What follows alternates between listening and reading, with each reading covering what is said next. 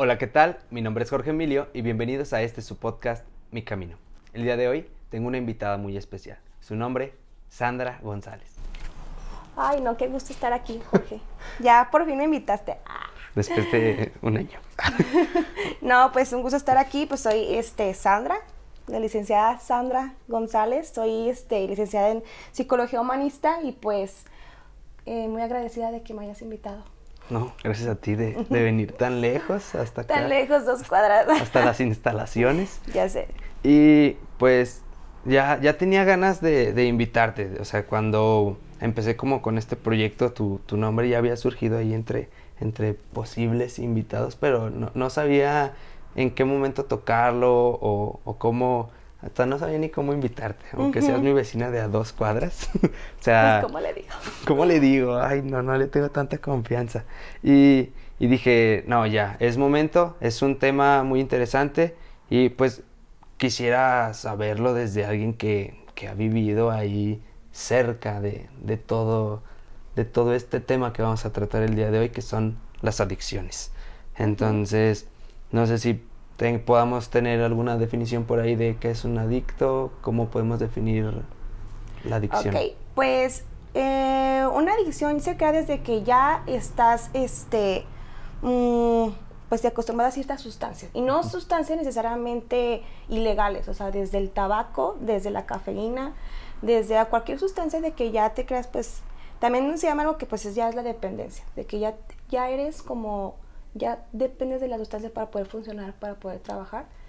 Y ya creas esa, pues sí, esa adicción que ya no puedas como, no puedas ni trabajar, o sea, no puedas continuar con, tu, con tus actividades diarias, pues ahora sí ya se va creando, pero no es como, o sea, se tiene que crear como un, debe de haber un, tiempo, pues. Después, ay, ya estuve tres días este, fumando tabaco, ya soy una adicta pero sí ya cuando te das cuenta de que lo ocupas y no, y no puedes realizar una actividad sin, sin esa sustancia, este, pues ya se va creando pues esa Como los alcohólicos sociales, estos, estas personitas que dicen, es que ocupo tomar para poder ir a hablarle a aquella chica, o ocupo tomar para ambientarme. Pues sí, y es que hay una parte eh, que desinhibe, se desinhibe de nuestro cerebro, que es la parte de la corteza frontal, prefrontal, que es cuando usualmente ahorita estando sobre dices, ay no, sí me daría pena decirle esto, sí me... pero déjame tomar un tequila, pues deja esto. Entonces, cuando vas consumiendo ya más cantidades altas de alcohol, se va, des, se desinhibe esto. Entonces, es como que ya te animas. Sácalo valiente. Y lo sacas. Y aparte, fíjate, ahorita estamos hablando como del alcohol, pero también existen ciertas sustancias como la, o sea, la cafeína. Yo conozco personas que dicen, están hasta de malas. Hasta de malas de que es que no me he tomado mi café hoy. Y yo así, ¿en serio? Café. No, puedo iniciar mi día sin mi café. o sea, es que no, no, no puedo, no puedo. Yo sí, siento cara de que no me he tomado mi café. No me he tomado mi café. Y, y, pues hasta el café ahorita está como muy de moda. Bueno, lo he visto últimamente en, contactos de que un cafecito para iniciar el día.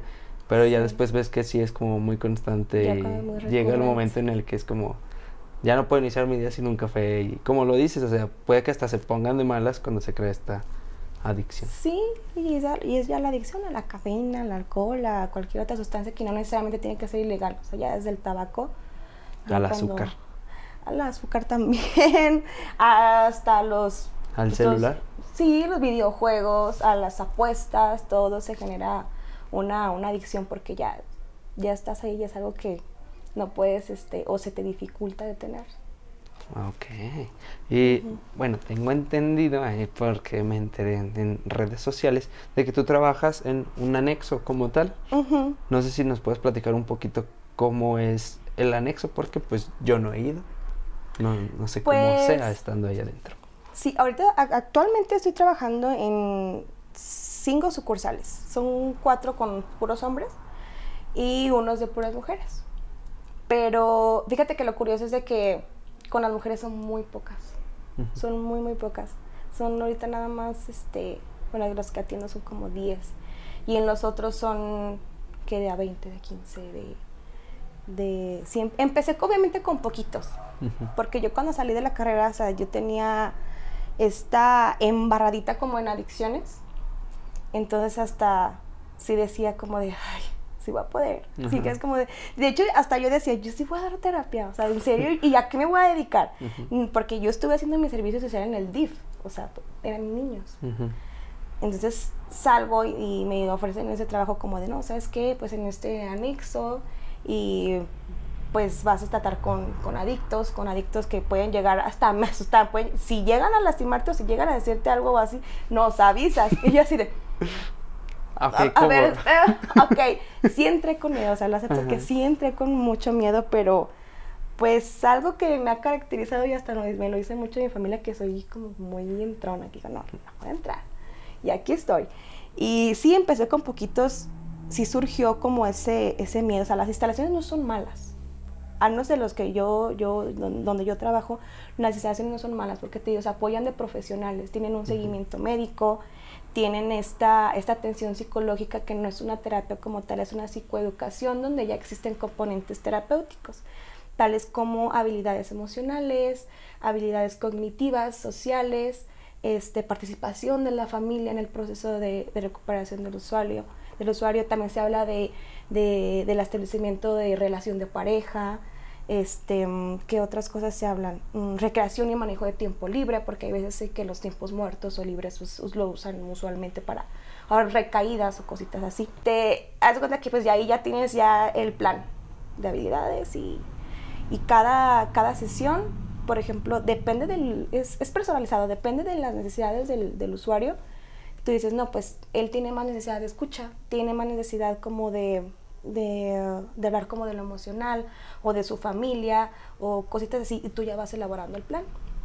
La mayoría de los, de los adictos este, están ahí por cuestiones de la familia. Yo siempre digo, mm, hay muy poca participación de la familia, muy poca. Es como el común denominador. Sí, el, sí yo, te, yo te puedo decir que yo creo que más del 90% se podría decir que si no hay participación de la familia siempre va a haber una recaída.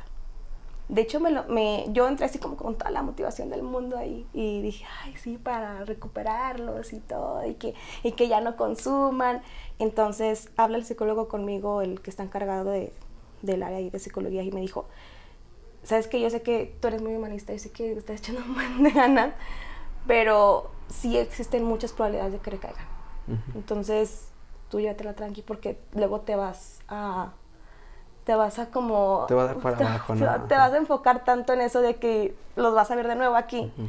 y, y, sí me ha tocado de que, ah, sí tienen su proceso, porque ahí el proceso mínimo son de tres meses.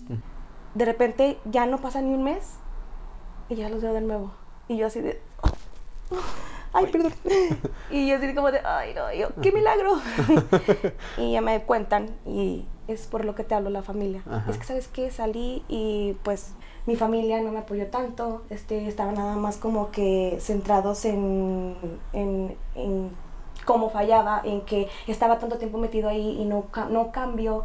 Entonces, les di, ahora sí como que dicen, pues para en serio darles en la torre, pues volví a consumir. Como para que vayan y digan. Ajá, así como para que de veras digan. Porque uno, yo, ellos, hasta lo aprendí también mucho en la, en, en la carrera, mm, con el profesor. Ellos tienen mucho la intención de, no, de dejar de consumir, en serio. Pero su organismo ya está tan adaptado a la sustancia que hasta el mismo cuerpo te lo pide. O sea, y la abstinencia ya está. La abstinencia te... Hay un síndrome de abstinencia que cuando está, entras en un, de, en un desintoxicación, se llaman, entras a detox, cuando ya, o sea, llegan obviamente los, los usuarios ahí y pues llegan en, consumo, están intoxicados y entran a detox. Entonces, que la sudoración, la ansiedad, empiezan a ser como impulsivos, eh, ahí, los también pues los someten para calmarlos y este, pues entran en ese momento como de, pues, de ansiedad.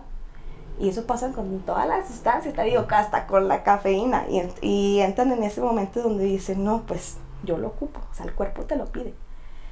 Pero ya cuando pasan ya días, es realmente impresionante el cambio que los ves, hasta los ves más gorditos, los ves más bienitos así. Y dices, sí, es que al principio o sea, yo lo ocupaba y todo, pero pues ya, me siento mejor.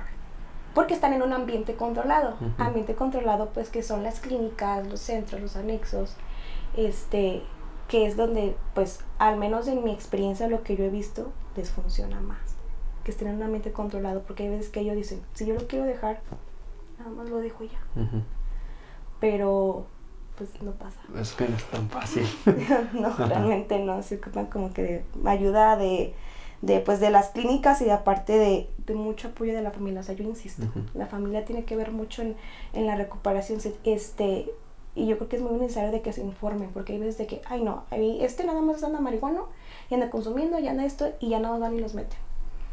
Ni siquiera existe esa comunicación con ellos de que, oye, pues qué ocupas, qué necesitas, por qué estás así, qué es lo que pasa, que no este, este, que pues te estás comportando de esta manera, llegan hasta pues ya a robar, llegan a, a, a vender cosas de, la, de su propia casa, dejan el trabajo, este, llegan a ser impulsivos con la pareja, existe violencia, existe violencia hasta, o sea, con la pareja, con los hijos, con la familia, este, y es, es ahí cuando los familiares se dan cuenta y dicen no, y después a qué van por ellos.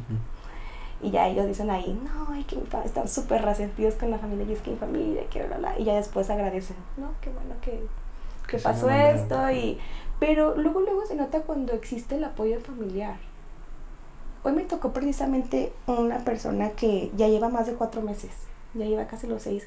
Y dije, ¿cómo te va con tu familia? Siempre les pregunto. Es que no han venido.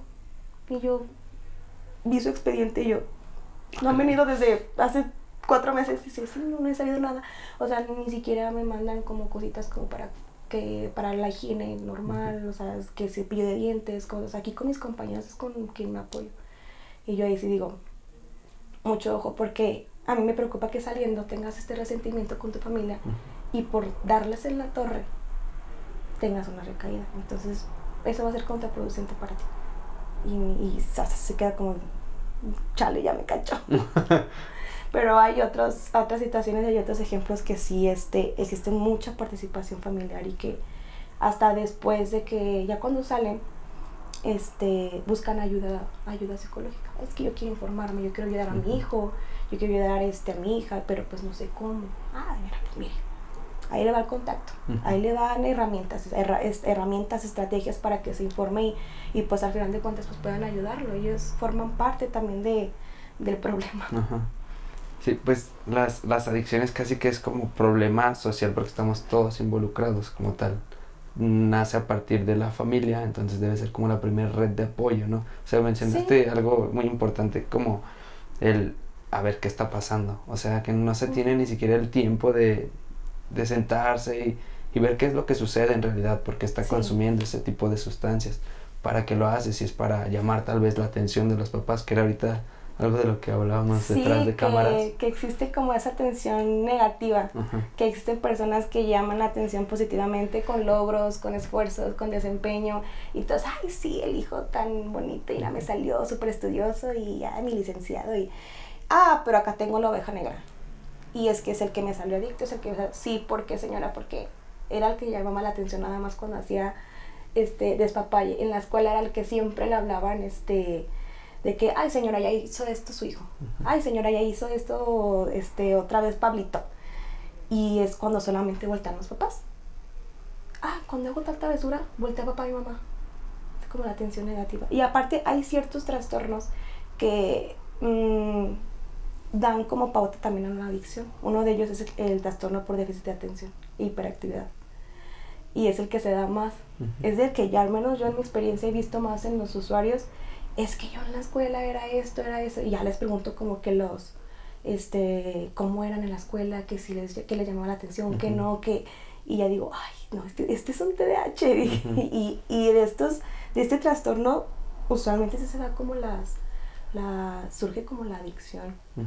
Hay ciertos trastornos como ese y también este, ansiedad y depresión, que es como para tratar de evadir lo que uno siente, recurre como a este consumo. Pero sí, sí hay esa, esa tensión negativa, es como de, ay, ahora sí ya mis papás me van a hacer caso. Y, e insisto, les voy a, y nomás para que digan, otra vez consumí. Y nomás para que volteen, es que solo así voltean. Y me ha tocado hablar con, con padres de, de, adictos y es que solamente así le hace caso, señora. Es que solamente así tiene su atención. Porque cuando él está haciendo su vida de una manera pues más saludable, más asertiva, más este, ya está siendo una persona pues funcional, porque no lo voltea a ver? Porque es lo que tiene que hacer. De ahí surge el problema. Ya, ya, ya. Entonces, este, sí tiene que ver mucho la participación de la familia. Y de hecho yo me enfoco más en, en eso y en las, en las habilidades también emocionales, porque pues yo creo que ni a ti ni a mí a nadie nos enseñaron cómo, cómo saber identificar, manejar y expresar nuestras emociones. Sí, es como muy complejo. O sea, era lo que hablábamos también ahorita. O sea, eso debería ser materia de primaria de, o sea, de poder voltear adentro y a ver qué estoy sintiendo y cómo lo puedo expresar adecuadamente. Y, o sea, es, es muy interesante que esta sea una de las herramientas con las que se apoyen. Y mencionaste algo que me pareció muy importante, que era que llevas como un caso a la vez, digámoslo así. O sea, que cada quien lleva su propio mm, tratamiento personal. O sea, es personalizado.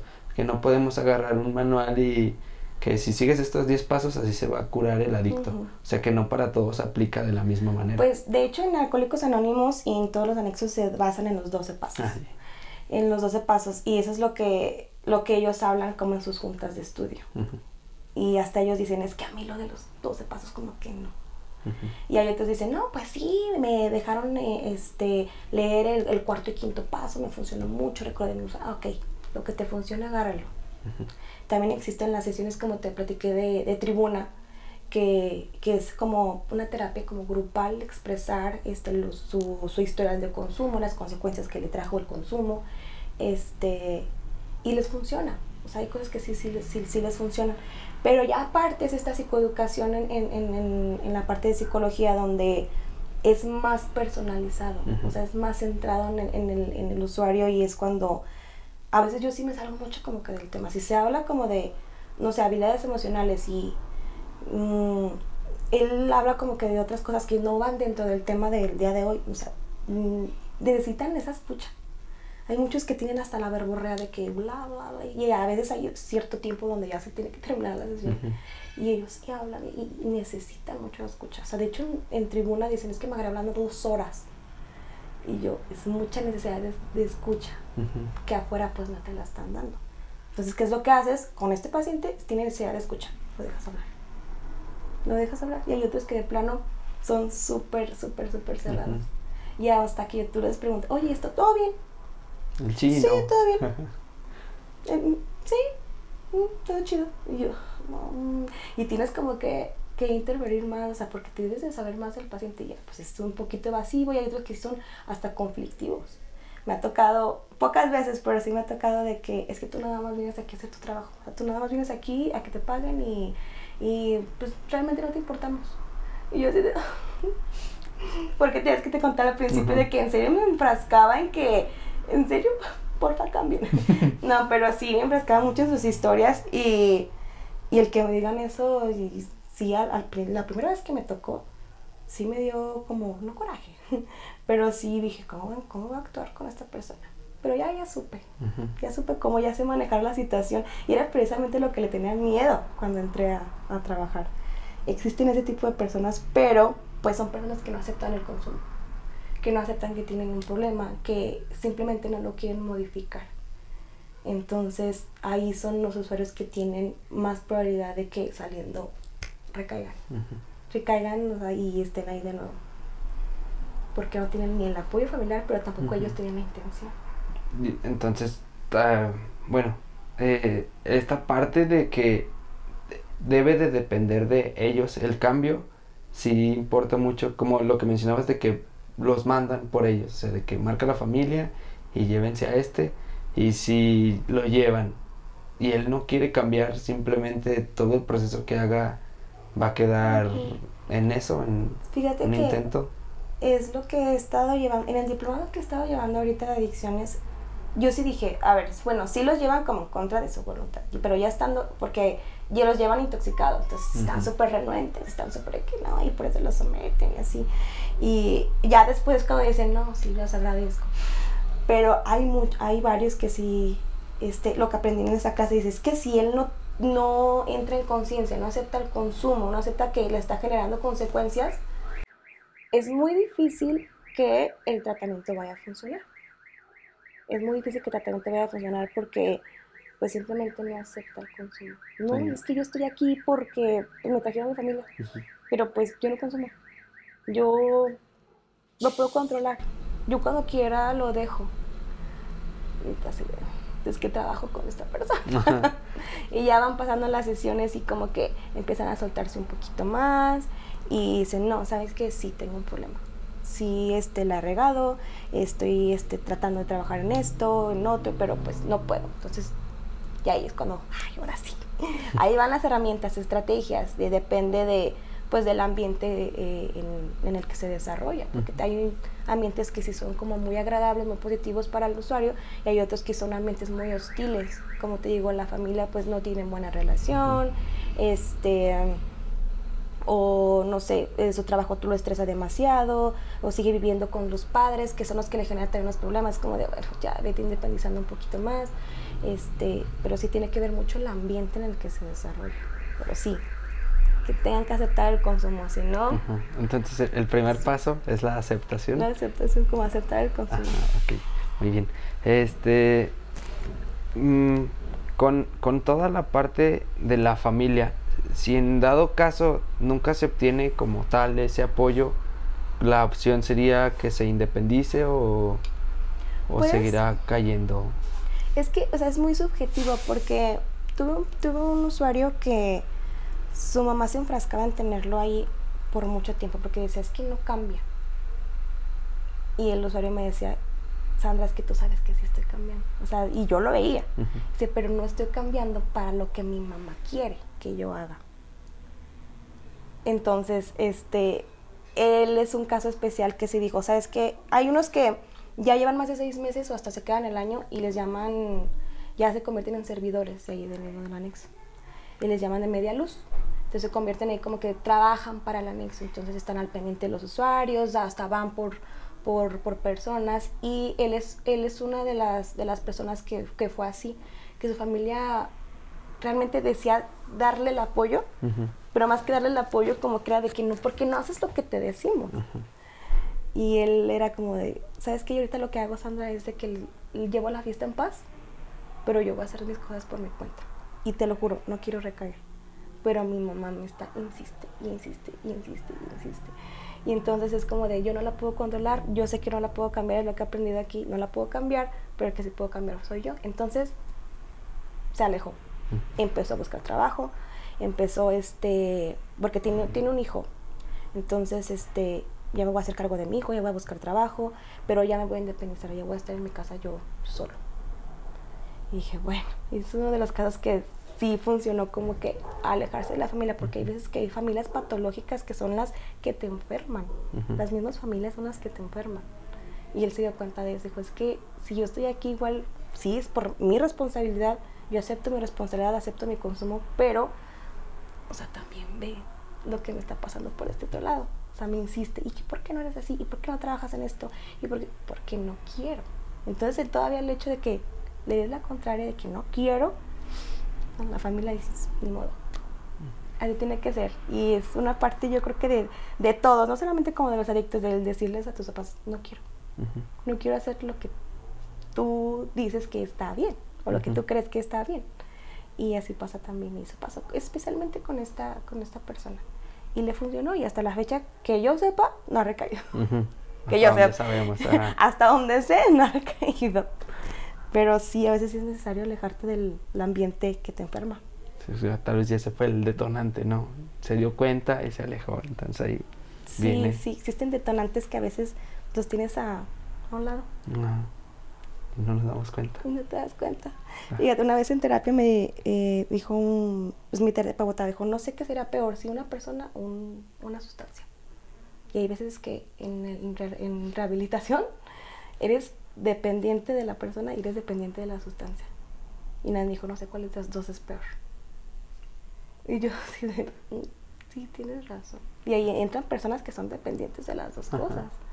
Que también tiene que ver mucho la cuestión de pareja, se da mucho ahí, y la, la violencia, todo eso de que son tan dependientes de, de la pareja y de la sustancia. Entonces, ya son dos, ya son dos dependencias. Sí, y sí es muy, es muy difícil. Hay muchos asuntos que sí, esta sí me, sí me quedo como, es mucho trabajo. Y ah, bueno, me gustaría que nos hablaras un poquito de, ¿existe alguna diferencia entre el detonante de adicción en hombres a mujeres? o sigue siendo también la misma que es como la familia, tal vez? Mm, creo que sí hay este, como que el común denominador que sí es las, los familiares, pero en casos de mujeres, fíjate que, ay no, hasta, yo, son, te digo, son poquitas las que atiendo, pero cuando salgo salgo más cansada que cuando atiendo a los hombres, porque la mayoría de ellas, si no es que todas, te puedo decir que todas, es por violencia. Por violencia y específicamente violencia de género, es violencia sexual. Sabes que yo este, pues, sufrí este, este, pues, este asunto a tal la edad, entonces pues mi mamá no me apoyó, entonces este, entonces ya se va formando como, pero sí, de las mujeres es, es, sí es violencia de género, todas Allí hay veces de que llegan hasta las mismas parejas a ingresarlas cuando el problema es la pareja. Cuando hasta la misma pareja es el adicto, o sea, también es adicto. Y van y, no, es que ya es el problema. Es que ya es esto. Y ya, ya, ya, ya. De hecho, hubo una, una situación, este, especialmente con las mujeres, que mm, me dijo, es que yo ahorita no, puedo ver a mi niño. ¿Por qué? Dijo, es que sus abuelos, o sea, los papás de mi pareja, me demandaron que porque pues yo consumía y no era como apta para cuidar a mi bebé. Dice, y procedió. Dice, pero es que él también es adicto. Y él consume. Y ahorita él está con sus abuelos, pero él ya salió del anexo y él está conviviendo con su papá. Y yo no. Dice, yo no puedo. Y te da en serio mucho coraje porque pues no tienen las herramientas ni, ni, las servicios como económica para que ellas puedan defenderse. Son como las más vulnerables son sí las más vulnerables y ellas sí de plano, o sea, ni apoyo ni económico, ni... Ellas están ahí, ahí por... Ellas son voluntarias, ellas no van por ellas, son, pocas las que van por ellas. Mm, la madrina es la que está la encargada de ahí, este... Es que ella llegó, ella llegó y quiso que la ayudara. Entonces sí es más por, por la violencia que sufren y la, la ansiedad que les genera como el cuidar de los hijos y que me abandonó la pareja, la falta de, la responsabilidad de la, pues sí, de la paternidad, o sea, mi esposo hizo esto, mi esposo, el otro, siempre es como por esa cuestión. Con ella sí me lo he identificado mucho. Han sufrido violencia de todo tipo. Y con los hombres sí es más como diferente, es más como en el ambiente que se desarrollan, porque, pues, no sé, ya está más normalizado ahí el yo supe que mi tío estaba consumiendo y, y me lo, me lo, pues me dio a probar y bla, bla, bla. Pero ya sí es como que sufren la violencia por no, por aguantarse tanto. O sea, sí lo expresan, pero por aguantarse tanto es como que recurren como al consumo. En los hombres también, porque sabemos que ellos sostienen como de que no expresen. Y si expresan es como de, ay. No eres hombre. Ajá. Y, o sea, los tienen muy así, entonces, pues es pura evasión evasión emocional, evasión emocional y pues es que no me gusta que me vayan a llorar y es que no me gusta que entonces ahí se les enseña como de, oye, pues estás siendo totalmente humano, o sea, tienes emoción. Pero sí existe mucha diferencia entre las mujeres y los hombres y, y es más fuerte, y no es porque sea mujer, pero sí es más fuerte por la que están las mujeres. Todos tienen obviamente su, su historial, que es muy triste, muy fuerte, pero de las mujeres sí sufren más violencia en la parte como de género, en la parte sexual. Sí, es muy, muy, muy fuerte. Ah, Caracas. Pues sí, o sea, no tenía idea de, de estas partes, o sea, pensé que me ibas a decir, no, sí, también la familia, pero no sabía que se iba a relacionar como con esto, que al final siento que podría ser el problema, pues esta sociedad machista, ¿no? Tal vez el, el hecho de que como hombres no puedan expresarse y como hombres te sientes más que la mujer, entonces empiezas a agredir física, sexual, verbal, todas estas cuestiones. Entonces ahí es donde encontramos el gran problema, tal vez, o sea, el que detona con todo lo demás. Sí, de hecho con ellas me enfoco un poquito más con, con, la parte de la violencia, de cómo poder este, identificarla y prevenirla, porque han, lo han sufrido tanto que la han normalizado. El hecho de que, porque yo les presento el violentómetro, digo, mira, ya conoces esta herramienta, que yo digo, ay, todo el mundo la debería de conocer, o sea, esto es de que todo el mundo lo debe de conocer. Y ella así como, no, ¿qué es esto? Y yo tengo así, las tengo, las imprimo así como van y digo, quédatelos, mira, ya les explico, este, dicen, ¿a poco esto es violencia? Porque de hecho los celos están en la parte 4, 3 o 4. Ajá, sí lo tiene súper normalizado los celos. Es que hasta si no me quiere, o sea, mm, si no me celas es porque no me quiere. Ajá. Y yo así, bueno, pues es violencia. Mentir, engañar, este, manipular, son las partes como que no, no se ven tanto. Sí. Porque todos cuando hablamos de violencia es cuando, ah, ya la golpeó, Ajá. ya la agredió. Pero ya es el 38. Ajá. Ajá. O sea, ya el, sea, el- ya el punto máximo pues es oye, terminar con la vida de tu pareja. Pero hasta va en ciertos así colorcitos y está- Ujú. se, se va viendo más oscuro, más así. El controlar y prohibir que ya sea el celular, redes sociales, amistades, este, todo La eso, misma está a la mitad. Está a la mitad del violentómetro. Entonces yo dije, si no detectas esto y y si no lo detectas o lo previenes, esto va a seguir aumentando. O a lo mejor si lo detectas, pero lo, no, no estableces un límite, Ujú.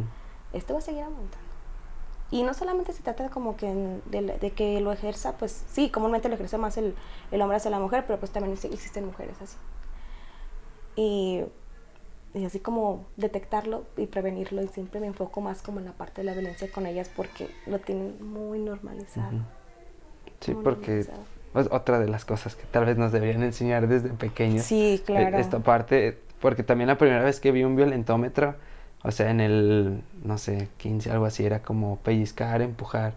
y-. Y, yo estaba con mis amigos, ay, no, soy bien violento. O sea, ese es el trato con el que les digo, hey, te quiero, y lo empujo, o no sé. Ya después, este, o sea, ahí, ahí fue la primera vez que lo percibí.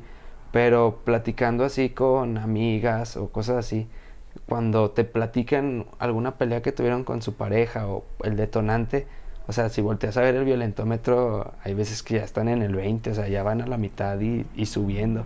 Y es como, es que, oye, es que, es que mira. hay algo aquí que está mal. Sí, fíjate, en la, en la universidad, este, mis compañeras y yo hicimos un, este, hicimos un estudio sobre la violencia en el noviazgo adolescente. Entonces, como teníamos la prepa a un lado Ujú. Y utilizamos el violentómetro. Entonces, dijimos, todo es anónimo. O sea, todo es anónimo, nada más. Aquí está el violentómetro, ustedes van a marcar cuáles de estos han sufrido o, o han ejercido también. Entonces surgieron varios casos como de ya al punto de violencia sexual, no, es que violación y este abuso sexual. Muchas. O sea, no te imaginas cuántas partes fueron como de abuso sexual y, o sea, y en hombres y mujeres. O sea, nada más lo definimos por, por sexo, o sea, femenino masculino. Y, y la parte sexual sí está muy, muy, este, sí se marcó mucho. Entonces, cuando hicimos este estudio con, con los de prepa, sí dijimos, manches, o sea, ¿hasta qué nivel están, ej- o sea, ejerciendo o recibiendo violencia? Y eso que estaban a corta edad, o sea, están chavitos de 15, 16 años. Entonces, imagínate en sus relaciones, este, tanto, mm, o sea, interpersonales o de pareja, qué es lo que va a pasar, porque ya lo tienen normalizado. Como de, bueno, pues sí, sufrí algún abuso sexual, pero pues, aquí estoy. No, realmente yo salgo a veces sí, o no, no, no, muerta de, o sea, de coraje o de que sí a veces, no me gusta enfrascarme, obviamente.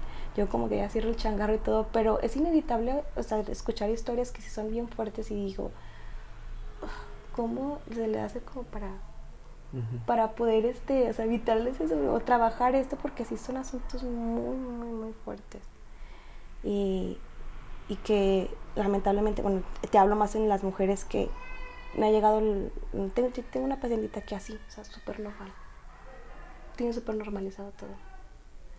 Y yo, es que no es normal. Ujú.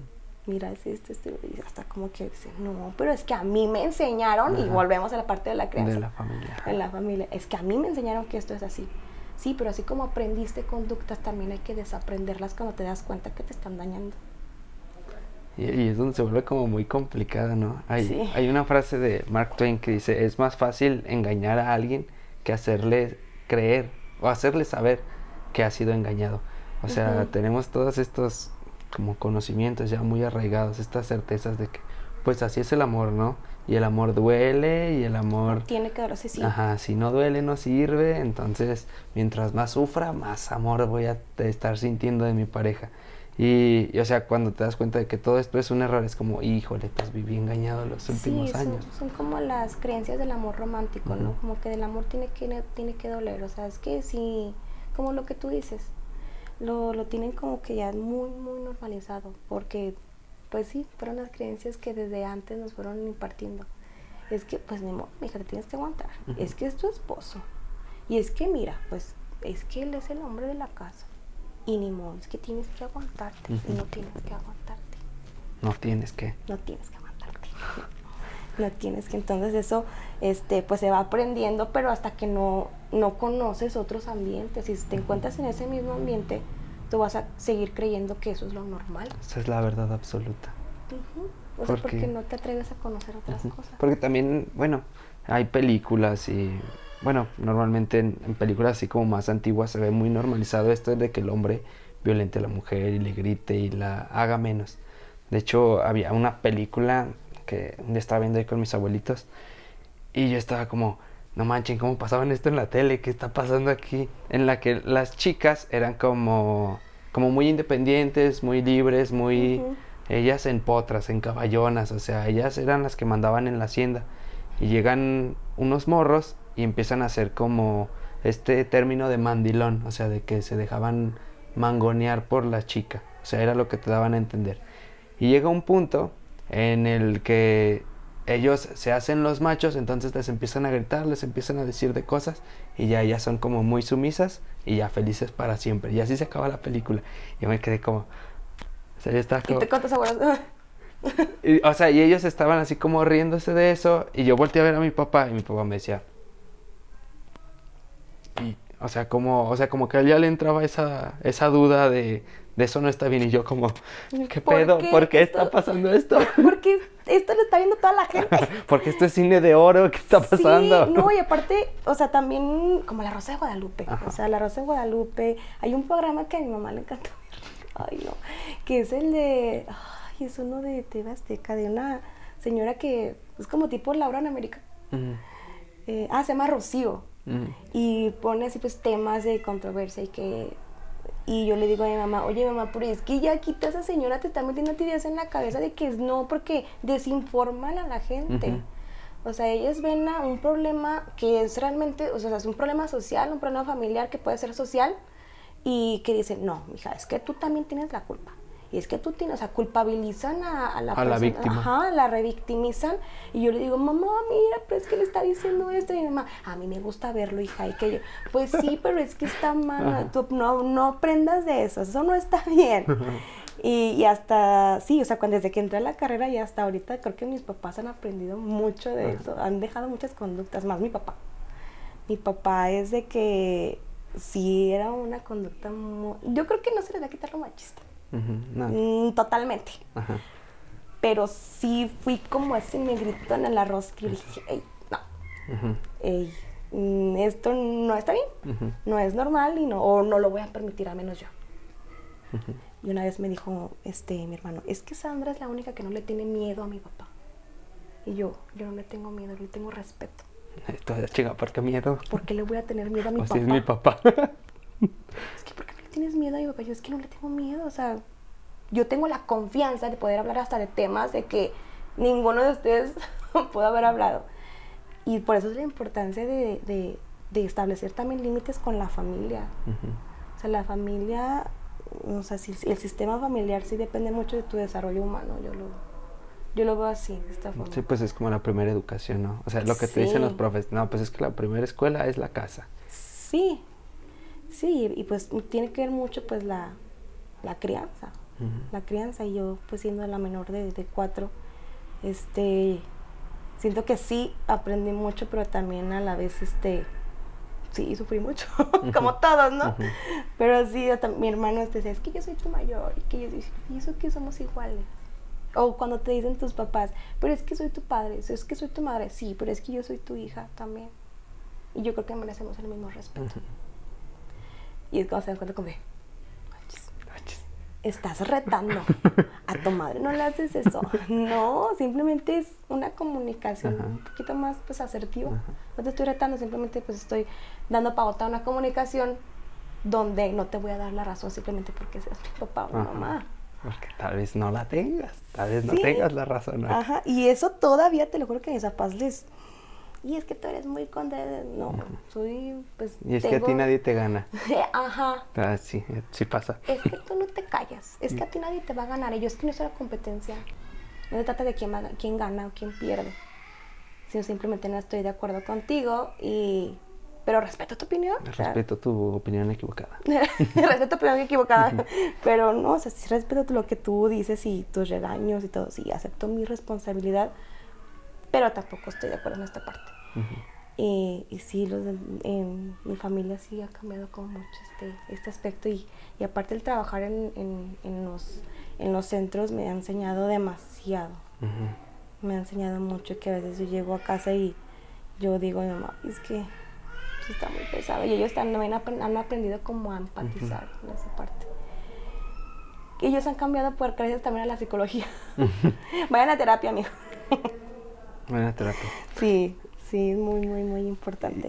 Y, Y, o sea, retomando esto, esto de la televisión, es pues otro, otra manera de educar a, a las personas. O sea, quieras o no, o sea, eso que le dices a tu mamá de, oye, mamá, es que eso le hace daño. O sea, eso te puede estar creando un pensamiento y piensas que eso es lo normal y que eso es real. Ujú. Y, o sea, tú le dices eso a tu mamá y tu mamá ya lo duda, lo cuestiona, ya dice, bueno, ok, solamente es un programa y lo veo por entretenimiento, pero hay quienes lo ven como una verdad, o sea, lo que la tele les dice, eso es lo que es. Y muchas generaciones se criaron a través de lo que les decía la televisión y hoy vemos el reflejo de esas sociedades. Y, y por eso muchas veces esta generación nueva de nosotros que empieza a dudar y a cuestionar y dice, oigan, es que eso está mal, la generación de cristal, porque nos quejamos de todo. Pues, oye, mi Y los respuesta que se rompen mal. son ellos. Ajá. o sea, haces cualquier cosa y ya están como, no, ¿por qué hacen eso? Sí.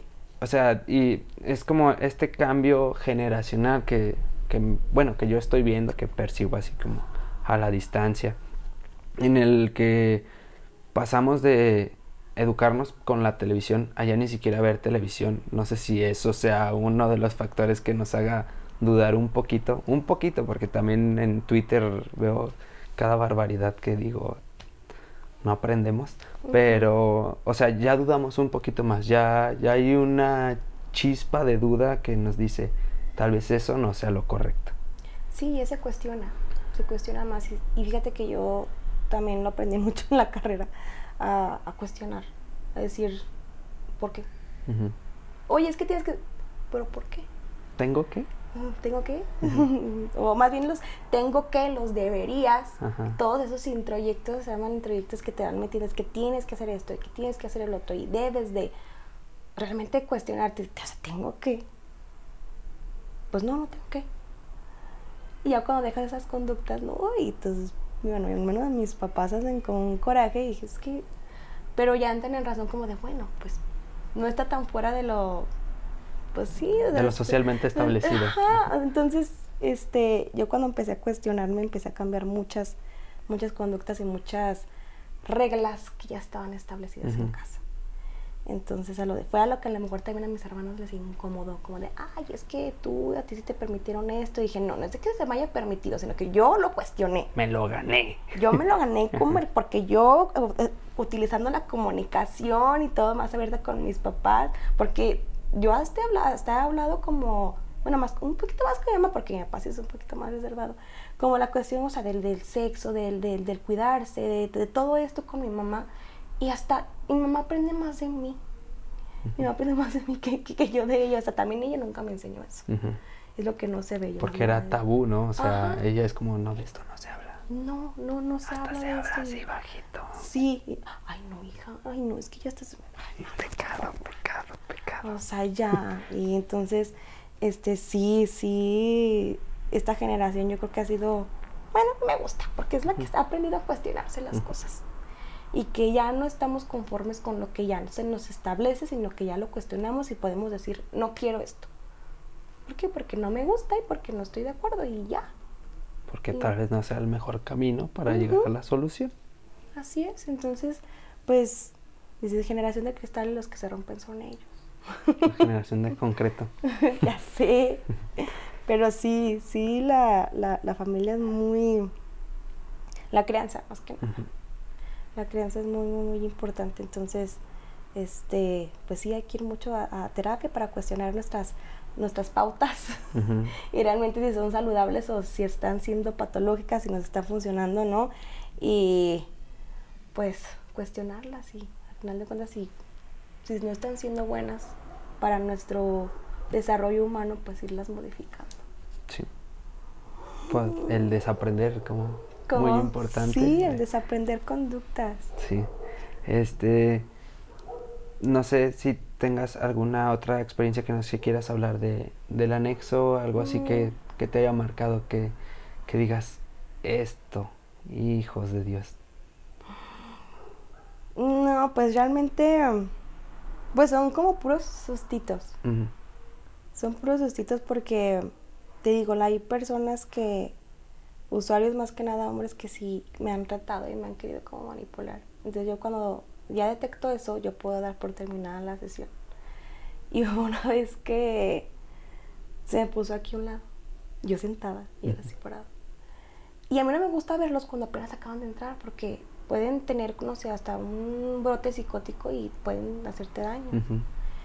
Y se me paró aquí un ladito y así, y, me quitaba la mirada, yo así, y yo. No sé dónde agarré tanta fuerza y yo así. Ya puedes irte. Fue lo único que hice y dije, ya puedes irte. A lo mejor quiso, quieren a ver, sí, intimidarme. Y, es lo que yo digo, ay, no, no sé de dónde he sacado tanta fuerza, de que hay algunos que sí, sí logran intimidarme, que yo digo, y hasta los padrinos mismos me dicen, este, ¿y qué te dijo? ¿Te hizo sentir mal? Porque, pues para decirle algo, no, no nada, nada más, pues sí, tal persona me dijo tal cosa no hay que de no, no le digan nada. no, sí, pero por favor. no, no le hagan nada, porque yo soy más y es que ¿por qué no les dan esto? No, es que se portó mal y, y, es que también es que no los defiendas tanto. Y yo, pues es que no sé, soy muy empática. Y así como que cosas como muy fuertes que me hayan, pues solamente como sustitos. Pero hasta la fecha de la de hoy yo agradezco mucho a, a la persona que me acercó a los centros, Brian. Muchas gracias este, que pues sí, sí, este, me ha dado muchas experiencias y, yo creo que sigo aprendiendo. O sea, de hecho, de las psicólogas, que las que estamos ahí, soy la más chiquita. Las demás ya tienen como ya más experiencia. Yo aprendo de ellas, aprendo también del psicólogo que está a cargo mío. Este, y yo soy de las más chiquitas, que hasta el doctor llega y me dice, oye, pues, ah, porque hay un programa que es especial de, de, del gobierno que se llama Reintegra que toman pues, este, les dan becas a, a, usuarios, este, o sea, para que no tengan que pagar una cuota y les dan su tratamiento de, de recuperación en, diferentes centros. Entonces ahí es cuando me toman a mí y me dicen, no, pues vente parte, haz parte como del, del programa y tienes que hacer esto, esto, esto y lo otro. Es lo mismo, pero este, vas a agregar tales cosas. Y, y esta es la segunda ocasión que me van para el programa y me dice el doctor, pues algo vio en ti el psicólogo, el que selecciona las, Algo vio en ti que te agarró, porque tienes poquito de, de, de, ejercer. Dijo, algo en ti, y qué bueno, así que bueno, porque también este, hay usuarios que ya salen y me, o sea, yo les, les doy mi contacto. Es que quiero continuar yendo a terapia. Es que quiero continuar, este, este, pues sí, aprendiendo. Quiero ir con mi esposa, quiero ir con mi familia, o, o me da un contacto para, para, continuar con mi proceso, cositas así. Entonces yo digo, ay, qué lindo, porque desean este, seguir aprendiendo, a pesar de que, pues sí, algunos dicen, ah, ya, tres meses ya me quiero salir de aquí. Y dices, no, yo quiero continuar, quiero seguir viniendo a mis juntas, porque hay algunos que van de militantes, se les dice, de militantes ya nada más van de entrada por salida y van y cuentan su experiencia, cómo fue su recuperación, ya salieron, bla, bla, bla. Entonces yo creo que eso es lo, lo, lo, lo bonito de lo de las recuperaciones de los, de los usuarios, de, de los que pues sí se recuperan y de los que recaen, pues bueno, mira, los, atendemos de nuevo. El, bueno, hablando de las recaídas, cuando entrevistamos a, a Ward, está ahí en uno de los episodios, nos platicaba que había recaído, me parece que nueve veces. Y, o sea, si nos hablaba como de este problema con la familia, de que faltaba como esta parte de la comunicación, del apoyo, y ya, pues como que se fue trabajando y ahorita es barbero y corta el cabello y es, es como muy bueno en lo que hace y le apasiona. Entonces como que ya encontró ahí una, una solución a, a, ese problema que tenía. Sí, ya es una, una persona, se vuelven personas funcionales. Y sí, es algo bueno porque lo primero que dicen cuando quieren cuando quieren o les preguntas sobre su plan de vida, es que ponerme a trabajar. Ponerme a trabajar porque es así cuando soy funcional. Digo, sí, pero sí importa el trabajo, pero también importa que tu estabilidad, o sea, que tú estés bien para poder estar con las demás personas bien.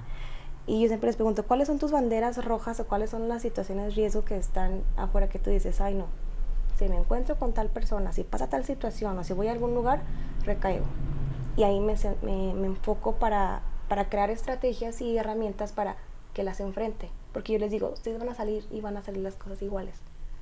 El, mundo real allá sigue igual.